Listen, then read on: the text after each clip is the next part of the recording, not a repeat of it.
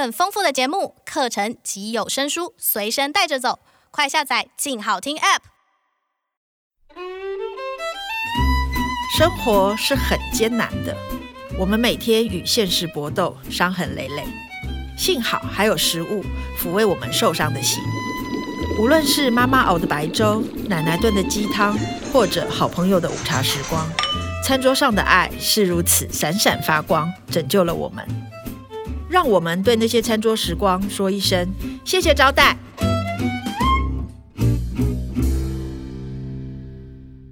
Hello，各位亲爱的听众朋友，大家好，欢迎收听由静好听制作播出的《谢谢招待》第二季，瞿欣怡与作家友人的餐桌时光。我是小猫瞿欣怡。这一集要来和我们分享餐桌时光的来宾是封德屏封姐。封姐是一定要尊称为姐，就是大前辈的，因为峰姐是从一九八四年进入文讯杂志后，已经工作了三十七年，而且她现在不只是文讯杂志的社长、总编辑，同时是济州安文学森林的馆长。济州安是我非常非常敬仰的地方，所以今天很高兴的可以邀请峰姐来我们节目中谈餐桌时光，非常的开心。峰姐好，小猫好，当然很开心来。是吗？我超开心的。嗯、我对封姐的认识其实是从纪州安开始嘛。纪州安有一个作家私房菜系列，然后我就一直觉得可以在纪州安上菜是一件很光荣的事情。所以我出那个吃饱睡饱的时候，我就跟木马说，可以问纪州安，我可以去上菜吗？所以就做了一个蛋饺。但后来我知道封姐做另外一个事情是做更久，三十三年的文艺雅集。请老作家吃饭，是对。嗯、封姐要不要跟我们介绍一下文艺雅集是怎么样的一个活动？因为小猫刚刚有说，就纪专文学森林今年正好是十周年，那文讯杂志社今年是三十八年。那在民国七十七年，一九八八年的时候，有一位退休的老作家台南，他现在已经过世很久了，他就写了一篇文章在报纸上，我记得那时候是在《中华日报》上。意思就是说，人情冷暖啊，我们这些当年一起拿着笔杆，一起在文艺社团或写诗、写小说、写散文的朋友，但是我一退休以后就见不到人了，也没有一个单位可以把我们这些已经退休的老朋友或还在写的，一起召唤过来。那我们能够每年有一天的时间，我们可以见面吗？那时候我们看到这样这篇文章，就斗胆的想，我们来策划吧。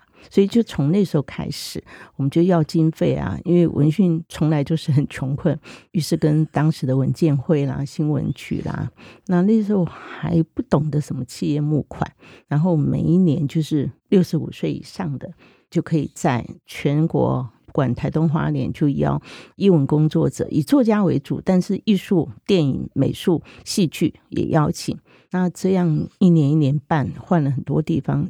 已经办过三三届，那他们从各地来，一定要碰到吃中饭这件事嘛，所以我坚持说一定要吃中饭。但是公部门就说餐不能补助，我说没关系，餐我们自己来，所以我们还是一直维持桌餐。我觉得桌餐就有团圆的感觉。那这些老作家他们很珍惜，每次一见面拥抱以后就说见一面少一面，人世无常嘛，所以他们非常非常珍惜他们见面的。那一天，也许只有从早上十点报到，到下午两点前就结束。我们就是有一些除了餐外，有一些表演节目。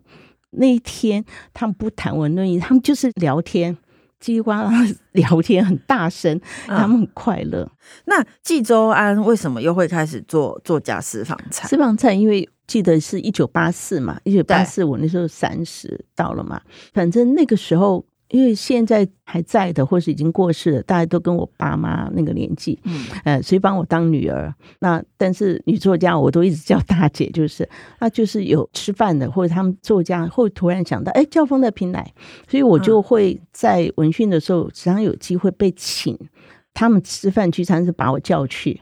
所以我真的就是有口福。那所以三毛在文章中曾经写过张拓武的牛肉面，然后三毛跟刘霞跟张拓武三个人是有结拜，就三个情感很好，他们都非常照顾张拓武。然后就讲说，哎，张拓武最近的牛肉面很好吃。那有些作家去，那时候我跟张拓武都还不这么熟，不敢。后来计算开始的时候，我突然就想，这样的话，我自己又很喜欢牛肉面，我常常就是什么牛肉面节，我跑去去到处试吃的那种人。那牛肉面神奇的传奇，我可不可以去吃？然后万一真的他愿意，我们可以变成技专的第一道，我就这样想，所以我就开口跟张透我说，这样支支吾吾，然后他就说。什么私房菜，什么到计砖，你吃过我家？我说没有。他说：“那你下个礼拜就来吃。”耶！那时候如果认识我就叫你去吃，我就带我们摄影就去。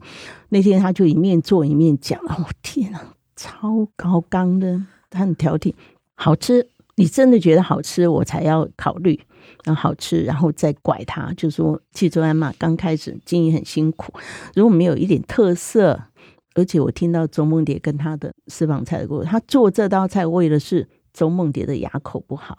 哦，对，本来牛肉面找了一些朋友来，周梦蝶是其中之一。可是吃过牛肉面之后的一个月还是两个礼拜，周梦蝶很少求人或是拜托什么，但因为是老友，他就打去说：“拓武啊，我想吃你的牛肉面，你的牛肉面那个软嫩刚刚好我的牙口。”好吃，张拓武说他接到周梦蝶的电话，心里也是好激动。他说他这一辈子清贫寡欲，他从来没有说我要什么。对，他既然说想吃我的牛肉面，我当然用力做。他又去到处去拜访人家说好吃的牛肉面，就把他这个牛肉面改进、改进、改进到今天这个地步。嗯、他是花了很多功夫。人家说很贵，他也去吃；人家说哪一家，他去吃，就是截长补短，然后。我听了这段友谊的牛肉面，我就觉得一定要一定要。我说台北牛肉面可能比计专好吃的还有很多，可是他们没有这么动人的故事。对对，他是为老朋友而精益求精，就会以后就隔一段时间主动打给钟梦蝶。我讲我今天烧了一锅，我们来吃牛肉面。哇，好感人哦！所以张拓武的牛肉面就变成做家私房菜的第一道。哦，那是第一道，第一道，第一道，真的非常好吃。嗯好几个朋友是专门来吃的，包括白兄当时吃的时候，他不以为意，可是他那天座谈以后就饿了，他们就说尝尝看，嗯，好吧，就都叫牛肉面试试看好了。结果一吃，他连最后一口汤都喝完，他说好吃啊，是不是？其实我也是无预期的，我就想说，哎，我买了冷冻包，想说疫情嘛，然后我就跟我太太说，那不然今天吃张拓武的牛肉面好了，怎么这么好吃？真的很好吃，面条好不好吃？面条也很好吃，是十几家店，哈，十几家的店，我们他多挑，就是台北的那个所谓的手工面条，我找了十二家，哇，一个一个是面条。他这一家是东门的，有一家是已经是第三代在做，哇，而且不零卖，都是卖给牛肉面店那种什么二十斤、三十斤，对。除了张拓武的牛肉面之外，计专还有一个菜我去都会吃，就是蜂姐的白胡椒猪肚汤。蜂姐要不要讲一下这个菜背后的故事？这道菜好像不是我原来会做，就是作家李永平。李永平在生病的那几年，我们跟他就变得比较熟，帮助一点点事情。在他生病病重到最后他过世，他的家人就是他在马来西亚沙劳越古晋的兄弟。就会来，那每次来都带着白胡椒粒或白胡椒粉，那就拿了很多次。到了二零一八、二零一九，他过世后的两年，我们又去了古晋。还没去的时候，我就问他弟弟说：“那你们怎么吃啊？”他说：“白胡椒对我们来说就是特产，我们就这样啊，不加任何。”我说：“姜葱都不要。”他说：“都不要。”就一把，他说的一把，我也不知道多大把。我说那你炖什么？就是猪肚啊。我说那你们是补的吗？他说也没什么补。如果你要补，你要加酒那些也可以啦，给女生坐月子那些。可是就是他们冬天秋冬时候很爱吃的一套家常，就是猪肚。猪肚你想办法洗干净炖啊，就是一直炖炖到它有点白色，加。一点点盐，他说：“你那个白胡椒粒可以用纱布包起来，那、oh. 稍微轻轻的敲一下，不要敲碎，让它裂是这样。那我们去的时候，他的兄弟姐妹带我们去他们当年的白胡椒园，就是在二战后，他爸爸他爸一生很聪明，但是做什么生意就失败。那时候好不容易买了一个胡椒园，那胡椒都熟了。”胡椒听说有的时候是红色那个荚。很漂亮，那个山坡地线都是种胡椒。我们去那边，他妹妹就在那边讲说，这个胡椒园是他们的痛，也是他们小时候玩的地方。因为等到二次战争，没想到胡椒快要收成的时候，战争结束了，军人全部撤退了。原来是大量的可以作为药用或是食物的，全部烂在面，全部撤退，然后整个城市就。寂寥了，就军队撤退，那个胡椒就烂在树上，然后他们的那个好不容易种了几年的，就失败了。他爸就只好另起炉灶，再去找工作。所以胡椒园是他们的伤心之地，也是他们的回忆甜美。他们小时候几个兄弟姐妹就在那边玩，所以我就在想。看着他对着那个山脚这样讲他哥哥以前的故事，想象他父亲做生意失败，然后七个兄弟姐妹，他爸过世的时候跟他大姐大哥说：“永平是可以培植的，希望你们用尽力气，他是可以读书的。”所以他们其他人都没有读书，所以永平就到台湾来读台大外文系，然后又硕士、博士到国外，然后是他们家最大的光荣。所以那个胡椒园是他的乡愁。也是他们的根基，所以我就想，哎，为了纪念李永平，我们来做一个白胡椒猪肚汤。想到那个汤，就想到他。真的，因为纪州安的作家私房菜，并不是只是一道菜，其实每道菜背后都有故事。像我上次有去讲那个我们家的蛋饺嘛，那是上海奶奶传给我，但是我用台式北菜楼的方法做，因为我喜欢那样吃，嗯嗯、所以我觉得那个就是。时代在改变，或者是一种融合。融合，对对对，还有廖玉慧老师有来我们节目分享过蹄花面线，面线，但是妈妈留下来的，是他们生日的时候，对对对对，不管什么状况，他们每个兄弟姐妹生日，妈妈一定会煮。那是他妈妈在世做的最后一道菜，对，对，就觉得很感人。峰姐办了这么多的餐会，所以你觉得美好的餐桌时光应该是什么样？具备哪些条件？我觉得人好重要，对，人对了，食物当然基本一定不能难吃，不能难吃，对。对，可是我觉得，如果说人对了，然后聊的主题也好，不管是我们喜爱的文学或音乐或创作，那人对了，然后可以放下一些在办公室太严肃不谈讲的，或者是一些心底话，在餐桌上的可以聊。那人对了，然后。灯光好，环境优，那个食物就美味了。基本上，我们当说的那个美味，一定是有八十分以上嘛。可是加上人对和气氛对，话题对了，那个菜就变成了九十分。所以人是餐桌上很重要的，嗯，超重要的啊。跟不对的人吃再好吃，对，就没味。OK，对，你也很想走掉，很想走就不 知道不能走。对对对。那另外就是蜂姐自己做菜嘛。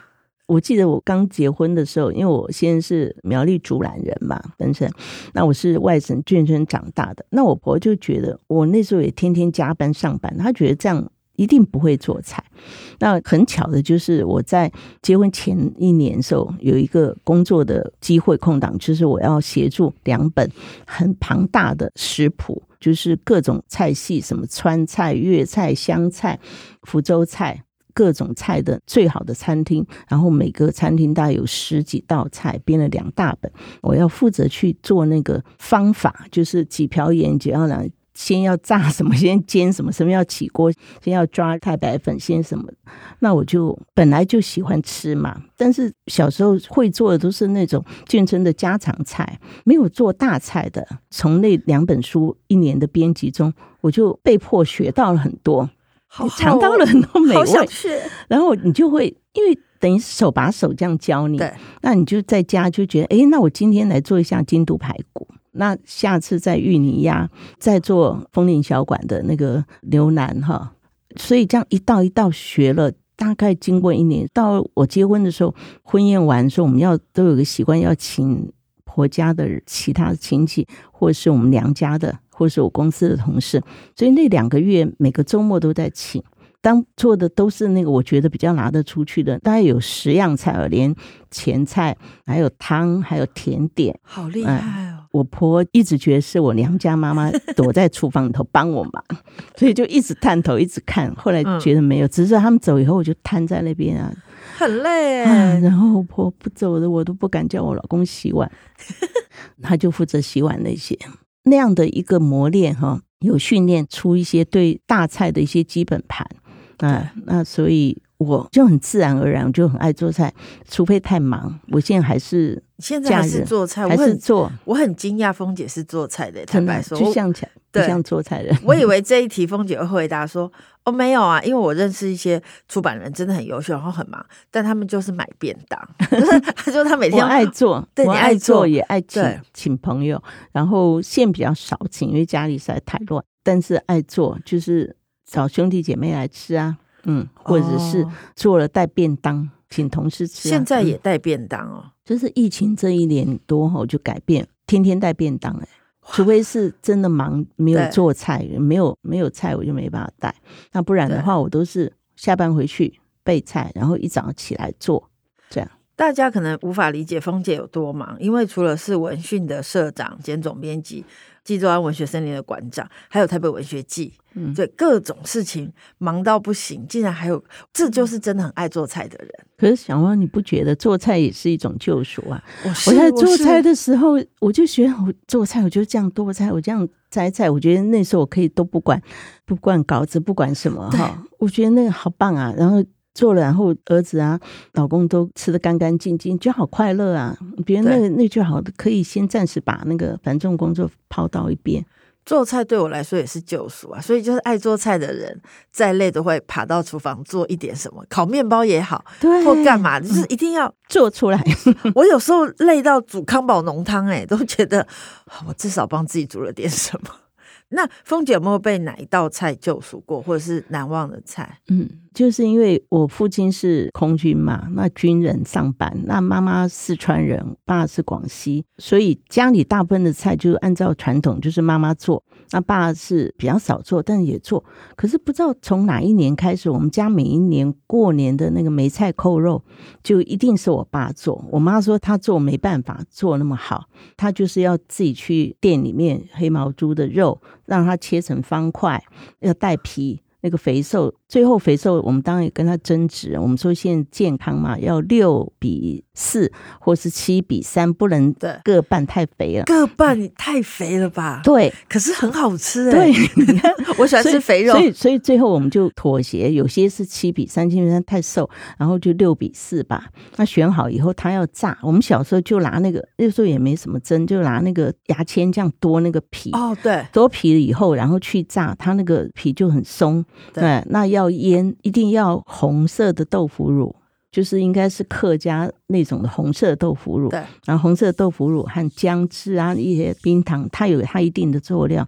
然后梅干菜洗了要炒，但是它其实我爸是因为我们爱梅干菜，他其实在广西是用芋头。你看那个刘罗锅那个电视，它就是广西的荔浦的芋头。那皇帝他就拿别的芋头不行，对。那我们这边大甲芋头、甲仙芋头也很好，所以我爸就会做几碗芋头，就一片芋头、一片肉、一片芋头扣。那其他小孩子爱吃梅干菜，就一半梅干菜，一半芋头。做的时候，他最后反扣的时候，你就看那个肉这样颤动，深粉红色。我们没有放那么黑色酱油，要淡色酱。那因为豆腐乳那个红色和酱油，然后炸过的皮，你可以想多漂亮。然后它，我们一定用白色盘子这样上菜啦。就是等我爸最后那一道菜，他一反扣端出来那个肉和那个对，端端端端这样动。我爸没过世前就这样讲，就说。你们都不学啊？因为我们都是做副手嘛，就是去干嘛干嘛，从来没有一个整个是我们自己。他说你：“你你们不学，到时候你没得问哦。”我们到最后就稍微认真记一下，就是跟我妹说：“你记这边，你记那边。”等我爸过世的时候，我过年的时候我没办法做。第一年没办法，第二年也没办法，一直到三年后第四年，因为我姐他们都说我学的比较多嘛，想吃了。然后我们那时候我爸做的时候都做二十几碗。因为媳妇啊、女儿啊、女婿，还有人叫我们说做宅配，那时候就叫我们做宅配，说这么好吃啊！就是我会给我先生的大嫂，他们家每一次过年就在等我们那一碗。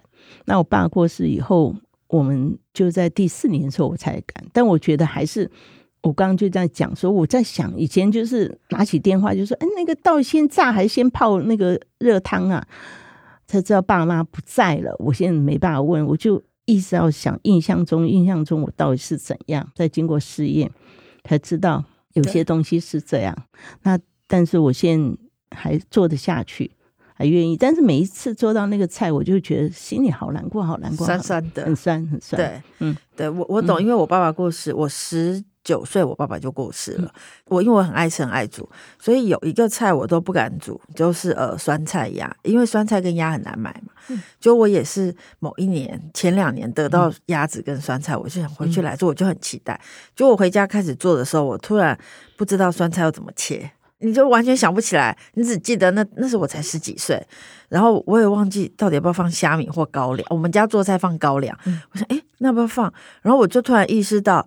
原来亲人的死亡就是你没有办法回头就相见，你没有办法回头问他说：“哎，那个酸菜要切块还是怎么样？那菜什么时候要放？对，梗什么时候要放？还有一个菜我也还不敢做，我也没有吃到好吃的，就是豆瓣鱼，豆瓣鱼太难了。嗯”然后都没有吃到好吃的，就觉得那个心很酸，这样子，嗯、对，完全懂。嗯、那今天很高兴峰姐来节目里面跟我们分享这么多。